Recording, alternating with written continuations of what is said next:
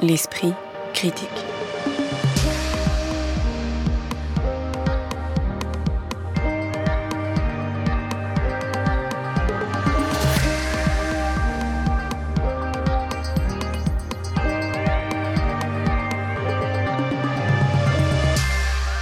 Mediapart. Bonjour à toutes et à tous et bienvenue pour ce premier numéro de l'Esprit critique de l'année 2024, consacré à une pièce de théâtre qui a déjà fait couler beaucoup d'encre et de paroles avant même d'avoir pu être vue, Les émigrants, du metteur en scène polonais Christian Lupa. Adaptée du roman de l'écrivain W.G. Sebald, la pièce a en effet failli rester morte-née. Elle avait d'abord été annulée à la Comédie de Genève où elle devait initialement être créée en raison d'un conflit entre le metteur en scène et une partie des équipes techniques. Un événement qui a entraîné l'annulation de sa présentation au dernier festival d'Avignon. Et dernier rebond d'une série de malédictions ou de problèmes de production, le théâtre du Maillon à Strasbourg, qui faisait pourtant partie des coproducteurs, a annoncé qu'il annulait lui aussi les représentations prévues en février faute de budget. Heureusement, le théâtre de l'Ondéon, lui-même en pleine tourmente depuis que son directeur Stéphane Braunschweig a annoncé qu'il renonçait à continuer à son poste parce qu'il n'avait plus les moyens de mener sa politique théâtrale, a maintenu les représentations prévues et les immigrants est visible depuis le 13 janvier dernier et jusqu'au 4 février prochain. On parle donc de cette pièce en soi et de ce qu'elle cristallise d'un moment du théâtre contemporain en compagnie de trois personnes. Isée Sorel, que vous pouvez lire dans le quotidien d'idées AOC, Caroline Châtelet, qui écrit notamment pour la revue Regard, et Antoine Girard, vous êtes dramaturge, doctorant en études théâtrales et vous suivez de très près le travail de Christiane Loupa depuis plusieurs années déjà. Bonjour à tous les trois. Bonjour. Bonjour. Alors avant qu'on aborde les questions euh, soulevées par cette pièce, avant même qu'elle ait pu être créée, qui souffre sans doute d'emblée hein, dans sa réception d'avoir été beaucoup attendue et discutée, je vous propose qu'on reste quand même un moment sur ce que nous avons enfin pu voir euh, tous les quatre au théâtre de l'Odéon.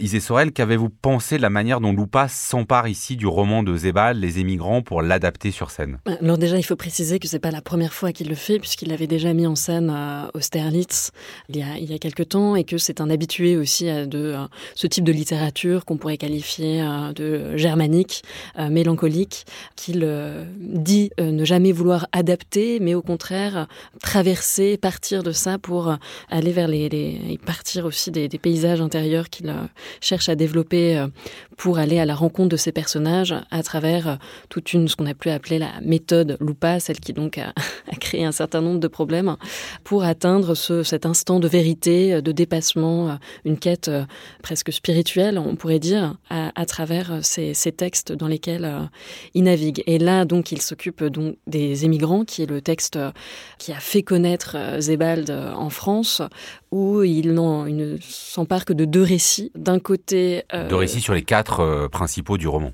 D'un côté, le, personnage de Paul Beretter, qui était son instituteur dans, dans son, sa petite ville allemande de euh, son enfance, qui euh, était un, professeur passionné, un peu excentrique, euh, qui avait la caractéristique d'avoir un grand-parent juif et donc qui a fait les frais de la, la politique antisémite allemande. Et de fait s'est exilé en France avant de revenir mystérieusement en 39 et donc de se faire embarquer dans dans la Wehrmacht pour combattre ensuite euh, bah, les, ennemis de, du Reich et donc participer euh, bah, à cette grande marche vers la mort. Et lui, il incarnerait une sorte d'exilé de, euh, intérieur, d'après Lupa. Et le deuxième récit, c'est celui de son oncle qui, pour le coup, qui a émigré aux États-Unis et qui notamment du fait de son homosexualité qui était euh, très peu acceptée euh, euh, au sein de la famille. Alors justement, avant qu'on aborde la méthode Lupa et en quoi elle a pu crisper récemment, quelle hypothèse peut-on faire, Antoine Girard, sur le choix des deux récits sur les quatre que compose le roman de Zébald? Euh, alors c'est une question qui est, qui est, complexe, qui est pas évidente. Euh, Loupa donne des petites réponses dans son programme, mais je les trouve pas tout à fait satisfaisantes et euh, voilà pleine de voilà de trous. À mon avis, en fait, ce qui l'intéresse beaucoup, c'est disons deux types de, de comment dire de discrimination. Au fond, si on résume vraiment à la hache, dans le cas de Paul Bereiter, c'est quelqu'un qui à qui on interdit de faire euh, ce pourquoi il toute sa vie est construite euh, ce qu'il a vraiment envie de faire, ce, qui est au plus profond de son âme, c'est-à-dire enseigner à des enfants. Donc quelqu'un à qui on refuse euh, l'exercice de son métier, de sa passion, de, ce qui fait du sens à sa vie. Dans la deuxième partie, donc dans la partie de Ambrose euh, Adelvart, l'exil est dû à l'homosexualité. Ces deux volets, ces deux discriminations à mon avis, sont très intimes pour Lupa puisqu'il les a traversés, connus. Euh, lui-même est homosexuel. Euh, il a passé une bonne partie de sa vie dans une Pologne encore communiste et homophobe et qui est encore homophobe aujourd'hui, on le sait. Et puis d'autre part, euh, cette question de empêcher à quelqu'un de travailler, je parle vraiment pas de ce qui s'est passé cet été à la Comédie de Genève, mais c'est quelque chose que les artistes polonais en général, les intellectuels polonais, dont pas, euh, que, que ces intellectuels, ces artistes ont pu connaître euh, ces dernières années et bien avant. Et c'est quelque chose, ces deux aspects-là qui touchent à mon avis énormément? Oui, là on parle du, donc, du PiS au pouvoir, le parti euh, droit et justice polonais, qui bon là vient de perdre les élections, mais qui effectivement avait fait euh, de Christian Lopa, on va avoir l'occasion d'en reparler, l'une de ses bêtes noires. Oui, oui. Enfin, et même avant. Enfin, je pense que, enfin, voilà, c'est même plus large que ça, parce que ça date de bien avant. Ça date de euh, de la Pologne communiste. Et, et puis au-delà de ça, pardon, et après, juste pour terminer sur le choix de ces deux récits, je pense qu'il y a aussi la question de la construction de ces deux récits. Et je pense qu'ils sont plus mystérieux que le premier et le dernier du, roman initial, de ce recueil initial ils sont plus mystérieux, ils laissent plus de place à, au mystère, à ce qu'on comprend pas, au, manque, aux lacunes, et je pense que ça intéresse énormément Loupa. Caroline Châtelet, avant qu'on parle peut-être du dispositif hein, assez complexe de cette pièce, assez complet et complexe, sur euh, effectivement ce qui n'est pas une adaptation, mais ce qui est une traversée euh, de l'œuvre de Zebald, avec forcément, on se dit, des échos entre une œuvre hein, qui est beaucoup fondée sur les silences post-Shoah de l'Allemagne du côté de Zebald, mais qui peut résonner avec euh, un intérêt pour d'autres types de fantômes et de silence euh, du côté de Lupa. Mais justement, en fait, ce qui est très étrange euh, devant ce spectacle, et notamment devant la première partie qui est consacrée donc, au, euh, à la reconstitution du, portrait de Paul Beretter, donc c'est cette figure de l'instituteur, c'est que moi, il m'a semblé que Lupa allait complètement à contresens de l'œuvre même de Sebald. Parce que, en fait. Contresens, carrément. Oui, contresens. Et Bon, ça n'est pas pareil pour le second récit, mais pour ce, premier récit, j'avais même le sentiment d'assister à une sorte d'évidement de ce qu'est la démarche littéraire de Sebald. Parce que Sebald est un auteur qui, notamment dans Austerlitz, mais aussi dans, Les émigrants, construit aussi sa, langue et son portrait sur l'incapacité de, dire, en fait, ce qui est au cœur, c'est la question des souvenirs, de la mémoire, de tenter de reconvoquer ces souvenirs et cette mémoire, mais c'est aussi une mémoire qui n'est que partielle parce que elle est, elle complètement euh, envahie par l'amnésie et l'oubli. Une amnésie qui est politique, institutionnelle, culturelle. Or, Lupa, lui, en réécrivant, euh, euh, le scénario de Paul Beretter, il, il donne il donne la voix à Paul Beretter et c'est comme s'il venait combler ces trous et ces béances qui, alors qu'en fait, c'est constitutif de ce rapport à la Shoah dans toute l'écriture de Sebald, cette incapacité de cerner. Donc euh, c'est en ça que, pour moi, quelque chose vraiment euh, dysfonctionne et enfin à, d'autres niveaux aussi. Enfin, ne serait-ce si je peux aussi évoquer notamment la, question de, des photos, c'est-à-dire que euh, Lupa prend des photos qui figurent dans le texte de Sebald, mais les photos sont des images documentaires qui chez Sebald figurent comme des témoignages des morts, tels que Roland Barthes l'a théorisé aussi dans son ouvrage sur la photographie. Or là, Lupa, il part de ça pour créer du vivant à partir de la vidéo. Oui, il Donc fait là au aussi, contraire revivre sorte... des formes d'albums de famille. Oui. Euh, d'accord avec ça, Alors, Gisèle Sorel, moi, Antoine moi, Gérard je, je suis pas pas vraiment d'accord euh, avec ce que vient de dire euh, Caroline Châtelet. Je trouve au contraire qu'il se met un peu dans les pas de Zebal, qui lui aussi a une écriture donc extrêmement documentaire, mais la tire vers la fiction. Euh, ou par exemple, même cette histoire des documents, il y a tout un jeu chez Zebald où euh, il y a une, une, page du journal, par exemple, de son grand-oncle, mais qu'en fait, on se rend compte que c'est l'écriture de Zebald lui-même, de ce qui est présenté comme un document, vous voyez Et je trouve que bah, Lupa, lui, s'insère là-dedans en faisant aussi, à sa manière, des petits passages de fiction, ci et là, où par exemple, il invente le fait que euh, Paul Bereiter euh, découvre les, les camps d'extermination euh, à travers un, un, article de journal français, etc. Mais en tout cas, je pense que ça va avec sa, cette volonté de ne pas, de oui, ne mais pas chez adapter, chez de pardon, traverser. justement, ça n'est jamais nommé, les camps en tant que tels. C'est l'impossibilité de traduire en mots, et on ne cesse, dans une écriture très sinueuse et tortueuse, de tourner autour. C'est là en ne permanence. Vous pas sinueux et labyrinthique. On peut pas dire non plus que ce spectacle complètement dans, linéaire, dans il la me seconde semble. partie, un peu plus, mais en fait, je pense que Sebald, son écriture, elle est aussi à prendre un petit peu dans le même sens que euh, celle d'Henry James avec euh, le, la, la, bête dans la jungle. Enfin, c'est aussi la présence surplombante, enfin, de cette chose qui enveloppe tous les êtres, les paysages, les territoires, les actions, qui fait que cette chose-là enfin, euh, existe, mais elle n'a pas à être nommée. Antoine Girard, qui vient euh, pour la première fois dans l'esprit critique et ne sait pas qu'il peut euh, parler avant même que je pose une question. non, non, mais surtout, je pense que, enfin, moi, je suis vraiment assez en désaccord, même complètement en désaccord avec avec cette idée-là. En fait, je pense que c'est vrai que euh, Christiane Loupa éclaircit ou a l'air de dissiper certains mystères. C'est notamment le cas, euh, pour parler vraiment du, de, l'éléphant dans la pièce euh, de la première partie, enfin, ce qui est son invention majeure et que moi je trouve bouleversante personnellement, c'est toute cette partition qui donne à Helen Hollander, qui est en fait... Euh, voilà, c'est ça. Moi, je trouve que ce, qui est incarné par Mélodie Richard au plateau, que je trouve absolument incroyable. Et voilà, dans le, texte de Zebald, c'est à peu près deux pages et vraiment, en fait, une phrase, deux phrases qui sont concrètes sur son parcours. Qui est-ce que c'est? C'est une jeune femme qui a, rencontré euh, Paul Berreiter euh, un été, juste avant qu'on lui interdise justement d'exercer le métier d'instituteur. On apprend qu'elle est sans doute juive. En fait, le mot est pas prononcé, c'est vrai, chez Zebal, et il l'est prononcé euh, beaucoup plus chez Loupa. Et puis cette, cette jeune femme disparaît et la personne qui raconte cette histoire nous dit que sans doute elle a été déportée vers Theresienstadt après son retour à Vienne.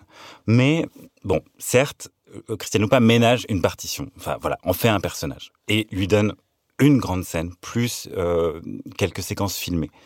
Mais pour moi, c'est l'apparence de dissiper un mystère, parce qu'en fait, le mystère s'épaissit quelque part. Il s'épaissit à la fois sur Hélène Hollander, qui pense trouver un refuge à Vienne, enfin voilà, et puis sur, sur cette relation à Paul Berreiter, et il s'épaissit encore plus sur Paul Berreiter, parce que ça rend encore plus incompréhensible quelque part son attachement à l'Allemagne, son retour en Allemagne euh, en 39. Enfin voilà, tout, ça rend.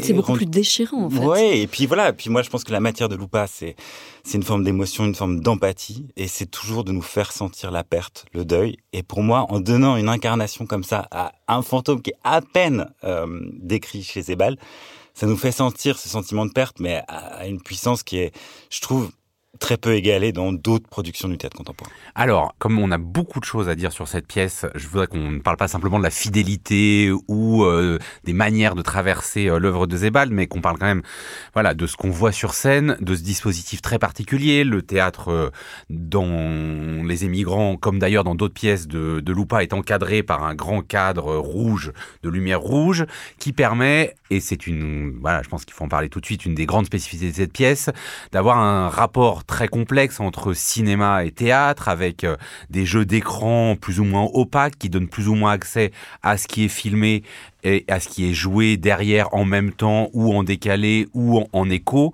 Euh, qu'est-ce que euh, voilà on peut dire de ce traitement très particulier d'enchaîner, d'enchasser J'emploie ces termes-là parce que presque des fois on a l'impression d'être dans la technique du fondu enchaîné du cinéma.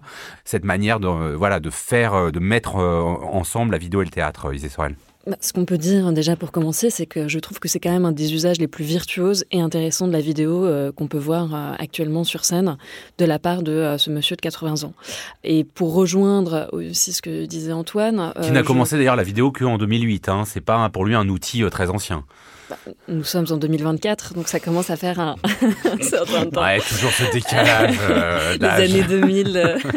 Mais en tout cas, pour rejoindre ce que disait Antoine, je trouve que justement ce dispositif permet, euh, alors que c'est d'ailleurs son programme annoncé qu'il entend habiter les silences du texte, et eh bien de recréer de, des formes d'épaisseur, à la fois de temporalité, de mystère, puisque bah, comme cet écran est en semi-transparence, il y a un jeu entre ce que l'on voit, les personnages sur scène. Enfin, il y a, le fantomatique et la part fantomatique euh, inhérente au cinéma et au théâtre qui là se rencontrent et permettent de naviguer dans cette pluralité de temps que euh, entrelace le texte lui-même. C'est une traduction euh, scénique brillante, je trouve, de ces différents niveaux de lecture qui peut y avoir dans le texte et qui sont assez virtuoses. Et à cela s'ajoutent aussi même bah, des, des, citations.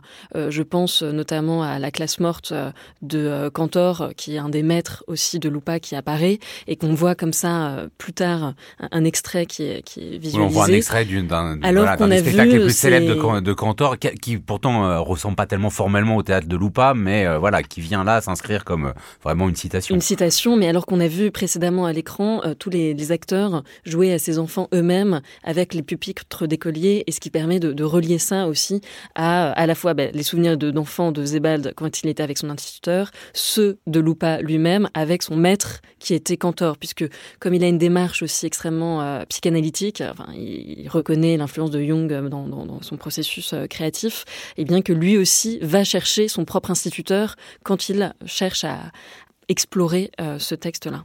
Caroline Châtelet, toujours sur ce dispositif, et peut-être euh, qu'on peut quand même...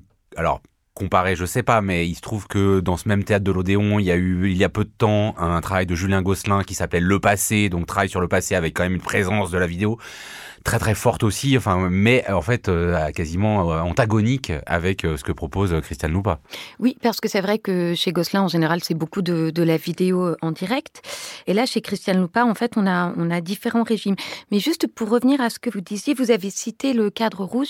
Ce cadre rouge existe dans tous les spectacles de Christiane Loupa depuis bon bah, sa marque de fabrique. Moi peut-être depuis 2009, depuis que je vois son travail quasiment. Il y a très, très longtemps 2009. Hein. Donc et puis même avant en fait il y avait déjà des en, tout cas, quelque chose qui signale une sorte de césure entre scène et salle, une entrée aussi dans un autre espace de, de, projection.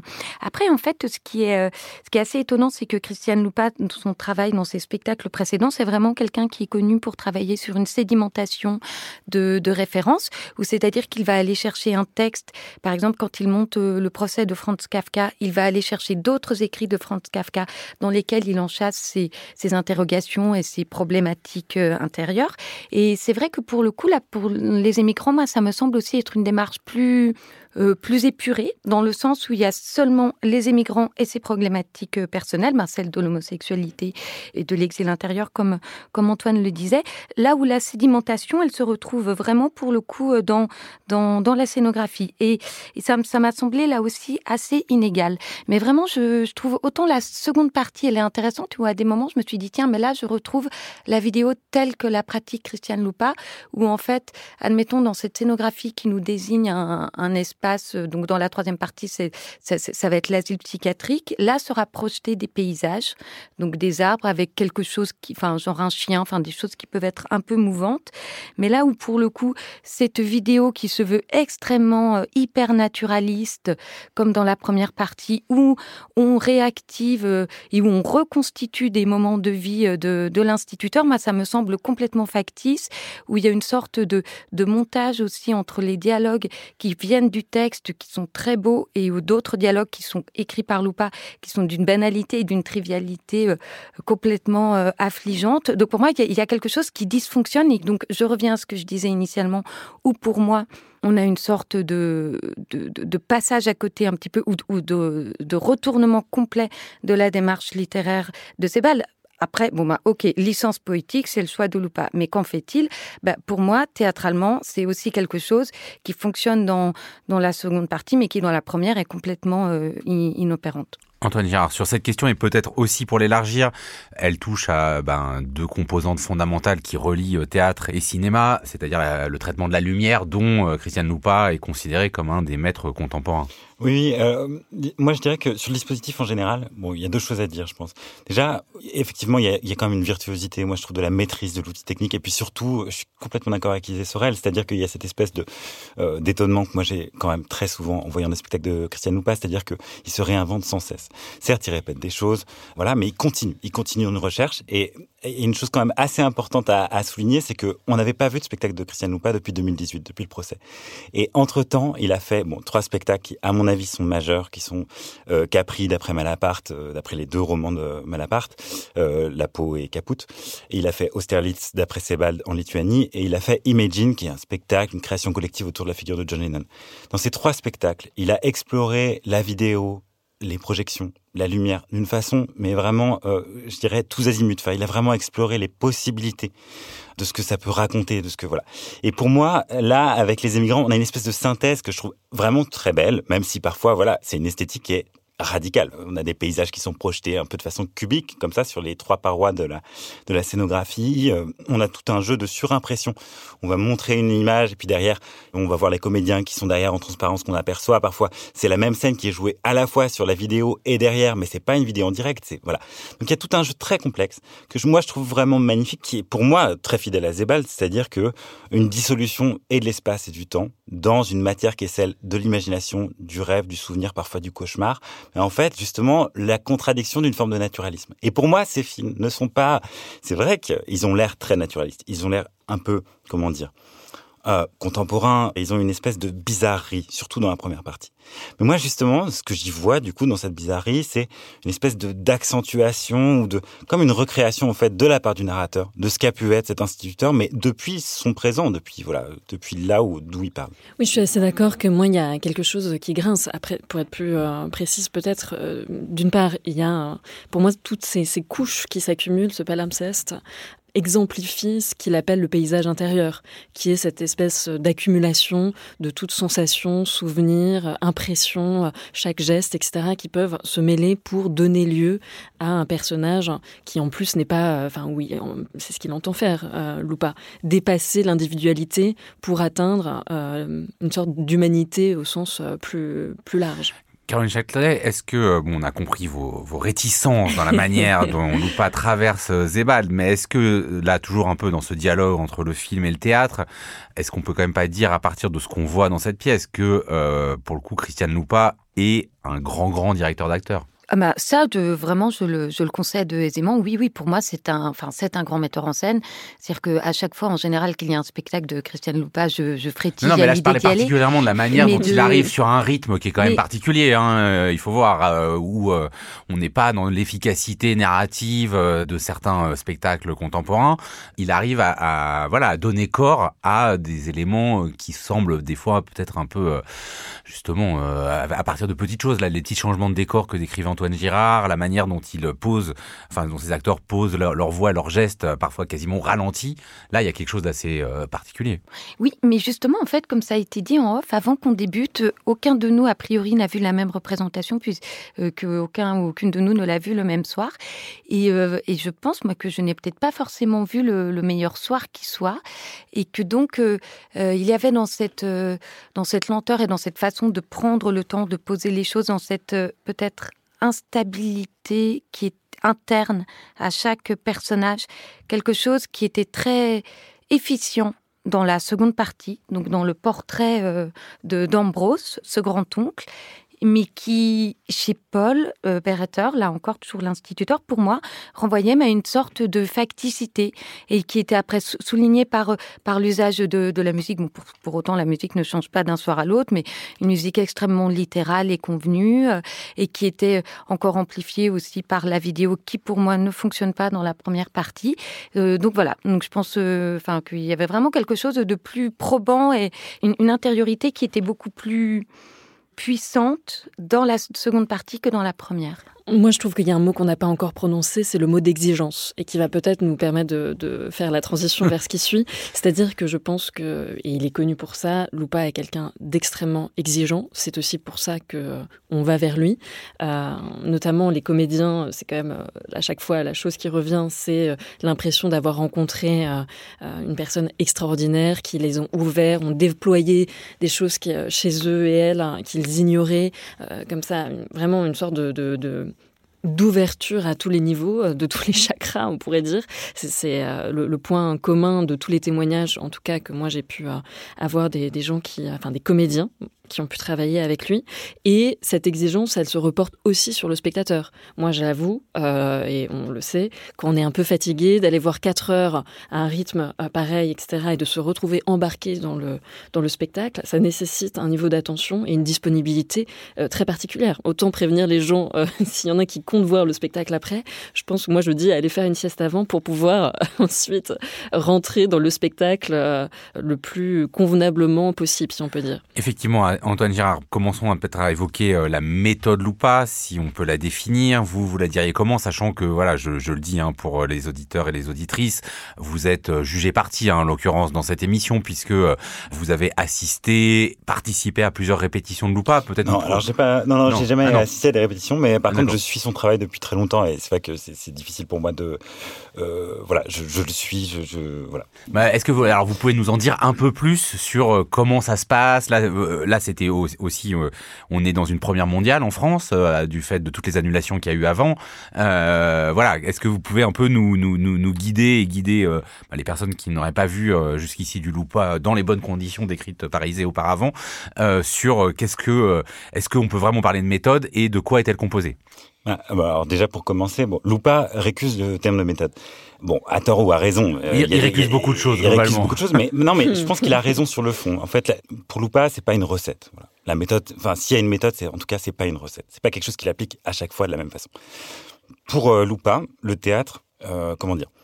Il accorde une immense confiance et il donne au théâtre d'immenses pouvoirs et il en fait vraiment un outil de recherche plutôt qu'un outil, je sais pas, de, bon, certainement pas de divertissement, mais même au-delà de ça, c'est vraiment un outil pour chercher quelque chose et même pour toucher une forme de vérité qu'on ne trouve qu'au théâtre. Partant de là, le travail, c'est un processus, un processus de recherche, de recherche du sens, de recherche des gestes, vraiment un processus de pensée qui est fait collectivement avec les acteurs.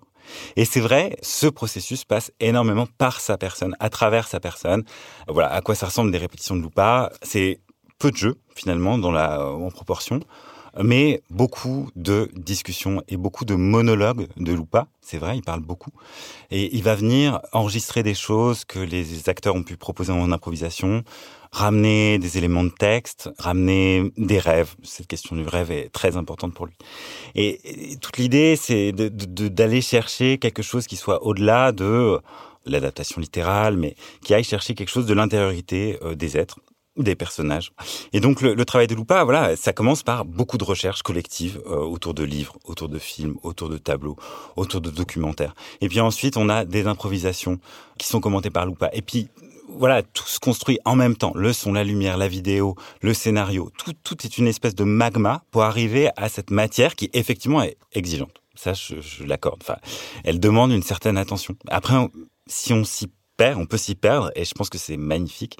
Et j'invite tous ceux qui peuvent, même les résistants, à voir, enfin, s'ils le peuvent, euh, de représentation ou pas, pour voir au travail ces différences. Pourquoi, à votre avis, euh, Caroline Châtelet, là, je monte un peu en généralité, mais cette pièce en particulier s'est-elle euh, trouvée à la croisée euh, du chemin de beaucoup de questions qui taraudent hein, une partie du théâtre contemporain, le la figure surplombante du metteur en scène versus les autres membres de la création, qu'on appelle à tort équipe technique souvent, aussi dans des problèmes de diffusion, de rapport entre durée de diffusion et création. Enfin, est-ce que on est à la fois là, j'ai l'impression euh, dans une forme de rencontre tragique entre voilà la pièce en plus peut-être une des dernières d'un des euh, grands noms du théâtre contemporain et euh, bah, des problèmes ou en tout cas des transformations ou des métabolisations qui le dépassent.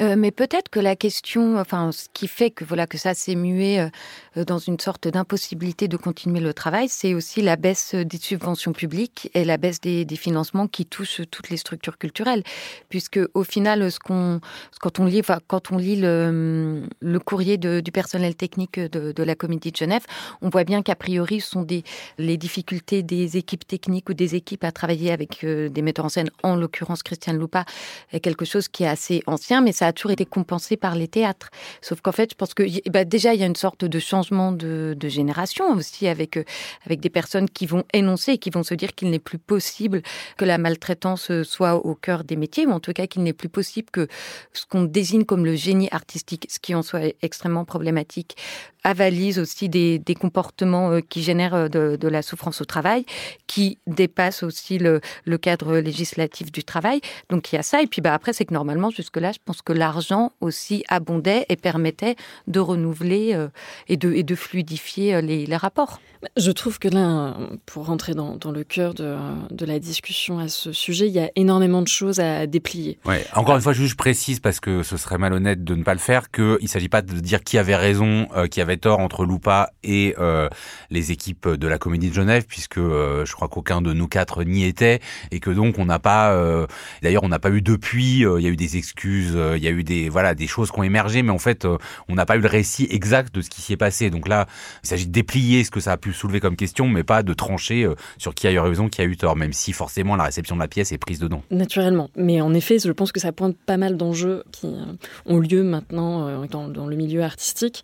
À savoir, en effet, je pense que euh, désormais, ça devient assez épidermique, cette figure du maître. Maître, qui est conçu, euh, terme qui est à chaque fois euh, perçu, du moins, comme une forme de domination plutôt que comme un passeur ou un médium. C'est le mot euh, qui revient d'ailleurs euh, souvent de la part des, acteurs et actrices qui ont travaillé avec euh, Lupa. Et il faut, je pense, un peu repositionner aussi les choses. À savoir, euh, comme Antoine le disait, Lupa, il est euh, convaincu, persuadé que le théâtre est une utopie. Et euh, Lupa, c'est quelqu'un qui est né en 43, qui a vécu les années 60, ces explorations-là, euh, l'envie de changer le monde et euh, de mettre euh, l'humain aussi au centre. Et euh, tout ça paraît cohérent. La place du rêve, changer le monde, il s'est intéressé à Warhol, etc., etc., aux communautés. Et je pense qu'il il revendique le fait de ne pas considérer l'art comme une marchandise comme les autres, comme une activité comme les autres, ce qui pourrait paraître, et ce qui paraît de plus en plus, comme un discours presque New Age, difficile à entendre. Enfin, je caricature juste pour pointer justement la différence qui, qui peut y avoir de perception. Et quand il arrive, j'ai l'impression, à la Comédie de Genève, en plus auréolé de Laura euh, qui le précède, l'équipe technique part déjà avec un- une forme de blocage, euh, d'animosité à son égard, enfin de moi ce que j'ai perçu en disant nous, un peu le vieux papy, avec euh, son discours monologuant en disant je vais réveiller mon fou intérieur, on va pas laisser passer. Voilà, et, de le voir, enfin moi c'est un peu ce que je perçois quand j'ai lu la lettre de l'équipe technique, à savoir de, ils, prennent beaucoup en compte le fait qu'ils prennent toute la place, etc. Et en effet, d'un point de vue extérieur, moi je vois un homme de 80 ans monopolisant la parole et, développant une espèce enfin ce qui paraît comme une emprise sur tous ces acteurs qu'il regarde avec des yeux de merlan frit, et que je suis là à me dire, oh là là, bah, qu'est-ce qu'il fait? Bah, ça, ça peut créer des, tensions, mais plus que de génération, moi je dirais que c'est qu'on ne parle pas la même langue. C'est et qu'il y a d'un côté ce qu'on perçoit aussi, euh, une volonté peut-être un peu d'uniformiser les manières de faire. Moi, quelque chose qui m'a frappé, c'est l'équipe euh, du, du théâtre qui dit bah on avait installé des tables et des chaises. Ah bah il a voulu aller sur le plateau et parler directement aux comédiens. Donc voilà, il y a des blessures, il y a une accumulation de blessures, et je crois que pour le coup, dans l'esprit du temps, euh, il y a un besoin de reconnaissance fou de la part de tout le monde. Et on est quand même l'heure de où on reçoit euh, des, rapports de l'ingénierie culturelle qui disent qu'il faut qu'on fasse de la construction, euh, etc., etc., qu'il y a, euh, c'est une pédagogie permanente, et donc cette espèce de hiérarchisation, de verticalité, de d'accepter qu'il y ait des gens qui dépassent, qui débordent. Et en effet, si on se dit on fait de l'art, c'est aussi pour aller dans des zones d'exploration. Je c'est pas du tout pour légitimer le fait qu'on parle mal à des équipes, etc. Mais en effet, on touche à euh, des choses brûlantes. Et peut-être qu'on peut être brûlé à un moment, ce qui ne légitime absolument pas le fait de parler mal aux gens, etc. Mais que, en effet, on sait que c'est des, des moments de d'intensité, d'existence, de tension, où il y a plus de temps, il y a plus d'argent, il y a peut-être plein de problèmes aussi logistiques qu'il y a derrière, et que ça peut déraper, ça peut déraper. Mais est-ce que ça légitime le fait d'annuler tout ce travail une semaine avant la première? Alors, sur euh, An- Antoine Girard, sur pourquoi est-ce que cette pièce a cristallisé, est-ce qu'on peut tenir et comment cette tension entre le fait qu'on ne demande pas au théâtre d'être une safe place et on voit bien tout ce qui a permis un certain discours sur l'exceptionnalité de l'art et euh, le génie créateur.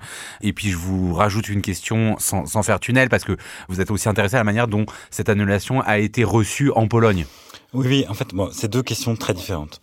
Pour commencer, euh, il y a euh, la rencontre, en effet, entre deux mondes et deux langues. Et alors là, je suis complètement d'accord. Je pense que vraiment, ils ne parlaient pas la même langue théâtrale. Et je crois tout à fait les, les salariés de la Comédie de Genève qui se sont sentis, sentis pardon, euh, en échec. Méprisé. Oui, et puis en échec devant leur travail, et puis euh, voilà. Ça, ça, je peux, je peux les croire tout à fait. Mais je pense qu'il y a comme une espèce de rigidité dans l'organisation du travail qui n'a pas permis de s'adapter à d'autres façons de travailler. Et je dois dire que les créations de Christiane Loupa en Lituanie, plutôt euh, à l'Odéon, bah, alors c'était pas des créations, c'était des reprises, mais même n'ont pas occasionné une telle frustration. Et moi, ce qui je trouve vraiment intéressant, si on dézoome un petit peu, c'est qu'est-ce qui aujourd'hui provoque cette frustration?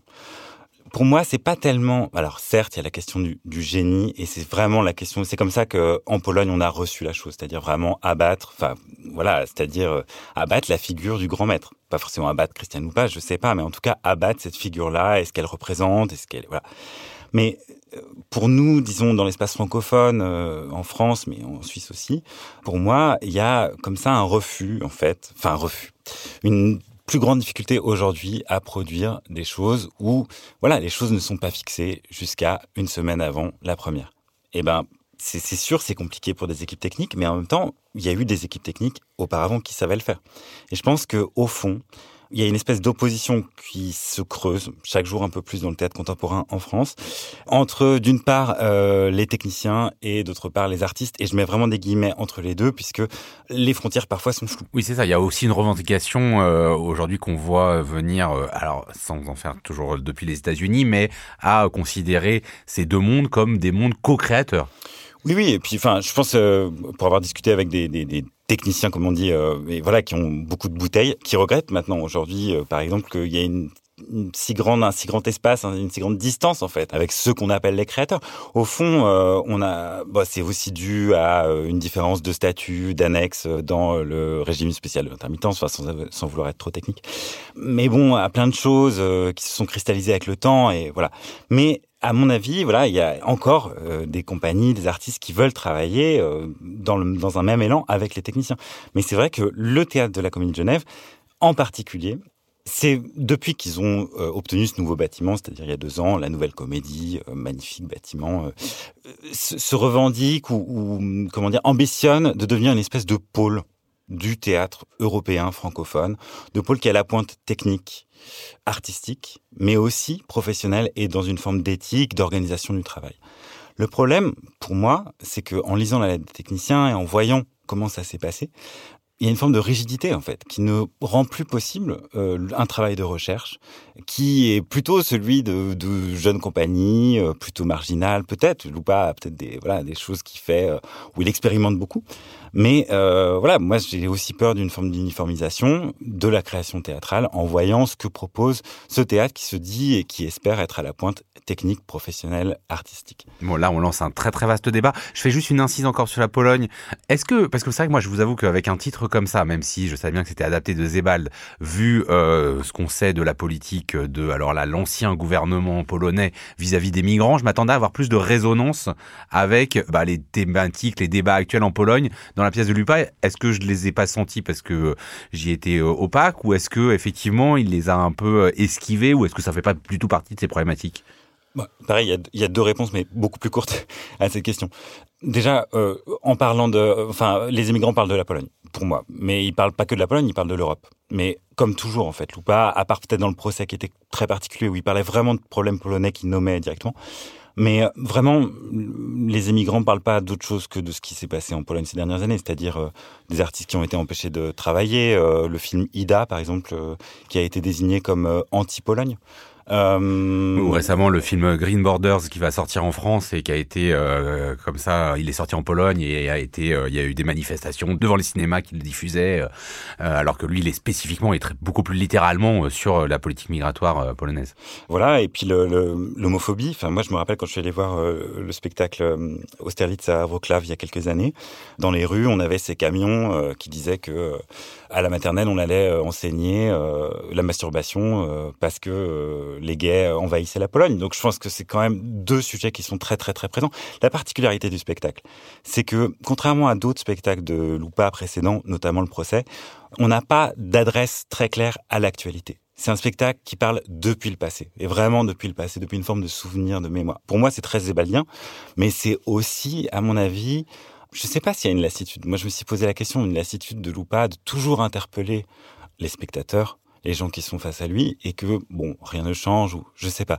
Je trouve que c'est aussi une force du spectacle de le passé revenant comme passé, les fantômes qui au début on a cette porte qui s'ouvre, le narrateur ouvre une porte et il y a comme ça des corps qui sortent qui, qui surgit sur le plateau. Voilà, c'est, ce spectacle, c'est un peu ces fantômes-là, c'est ce cauchemar de l'histoire qui revient. Caroline Châtelet, il faut déjà s'acheminer vers la fin de cette émission, mais je voudrais aborder quand même un, des derniers aspects connaissant votre passion pour les plans ministériels et les politiques culturelles. Il se trouve que ce spectacle arrive, bon donc lourdement chargé, on l'a dit sur de beaucoup de choses, mais aussi d'un plan du ministère de la Culture qui s'appelle Mieux produire, mieux diffuser. Il arrive dans un contexte au théâtre de l'Odéon où Stéphane Braunschweig, le directeur, a annoncé qu'il ne demandait pas à continuer à son poste. Et euh, quand on entre dans, pour le spectacle de Loupa, on vous donne une, une petite feuille le rappelant parce qu'il n'a plus les moyens de euh, sa politique théâtrale. Là encore, euh, le théâtre du Maillon, je le disais à Strasbourg, a annulé les représentations faute de budget. Est-ce qu'on est dans une pièce emblématique d'un rapport entre la création et diffusion qui euh, ne fonctionne plus? Euh, Mais peut-être, oui.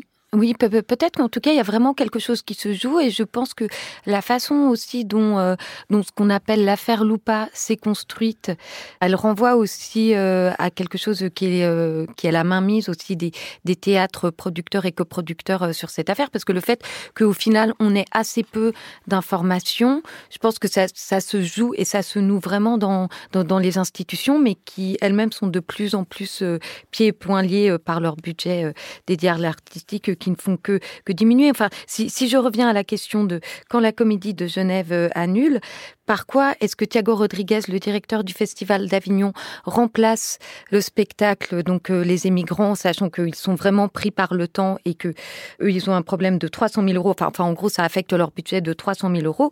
Ils reprennent à la place euh, un précédent spectacle de Thiago Rodriguez, dans la mesure de l'impossible, d'ailleurs, dont nous avions parlé ici, un spectacle qui est coproduit par la Comédie de Genève. Et ça, en fait, ça avait été argumenté par Thiago Rodriguez en disant que, voilà, que la perte de 300 000 euros pouvait avoir des répercussions et que il fallait, enfin, enfin, en gros, c'était vraiment aussi des questions euh, financières. Donc, on sent bien qu'il y a, il y a des tractations euh, qui se jouent, en fait, où tout le monde se tient par la barbichette de la production et de la coproduction.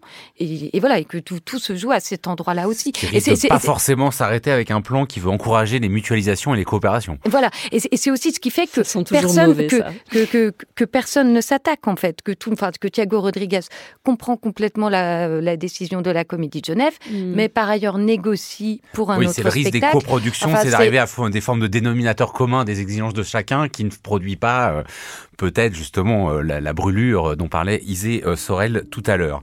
Merci infiniment à tous les trois. On se retrouve nous la semaine prochaine pour parler d'autres images, en l'occurrence celles qui nous proviennent de Palestine. L'Esprit critique est un podcast proposé par Joseph Confavreux pour Mediapart, réalisé par Samuel Hirsch et enregistré dans les studios de Gong par Karen Beun.